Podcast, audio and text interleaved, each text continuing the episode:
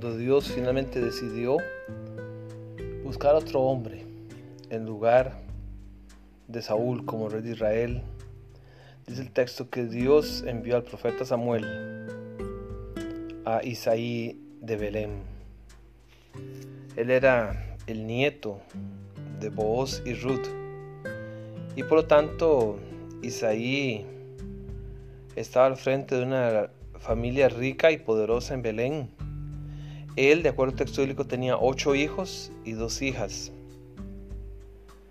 Sin ninguna pretensión a la fama, él es mejor conocido por haber sido el padre de David, su más famoso descendiente.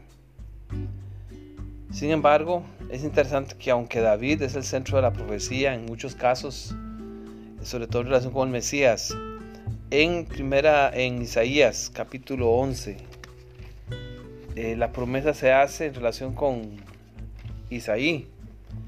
Dice allí en los versículos 1 y 2, y saldrá una vara del tronco de Isaí, y un vástago retoñará de sus raíces, y reposará sobre él el espíritu de Jehová espíritu de sabiduría y de inteligencia, espíritu de consejo y de poder, espíritu de conocimiento y de temor de Jehová.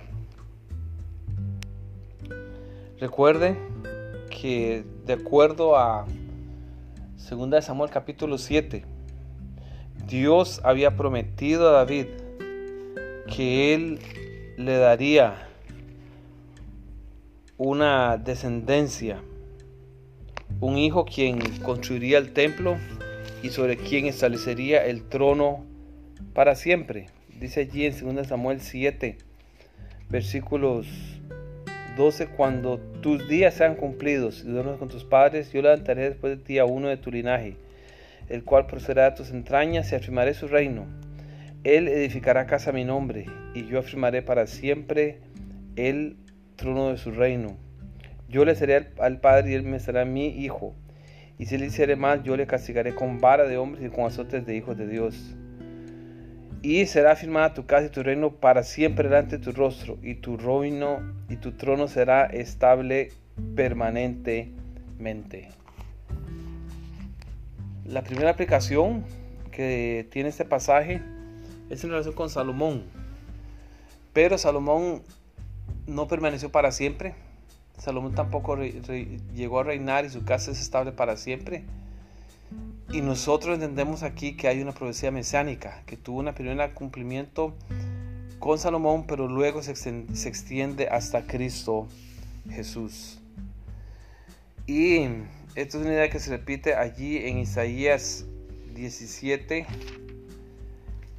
capítulo 7 al, al capítulo 12. Muchos estudiosos llaman esta sección de Isaías, que es todo un relato único, el libro de Emanuel.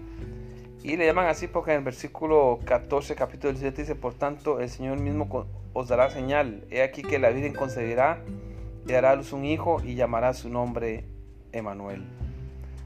Esta profecía tuvo un primer cumplimiento en, el hijo de Isaías, de acuerdo al capítulo 8, pero no fue completo. Más adelante el capítulo 9 agrega acerca de este niño, acerca de Manuel, lo siguiente. Porque un niño nos ha nacido, hijo nos es dado, y el principado sobre su hombro, y se llamará su nombre admirable, consejero, Dios fuerte, Padre eterno y príncipe de paz. Ese texto no anunciaba ningún ser humano común, sino que anuncia la encarnación del Rey de Reyes, el Hijo de Dios que vendría a nacer como un bebé indefenso, pero que sería admirable consejero,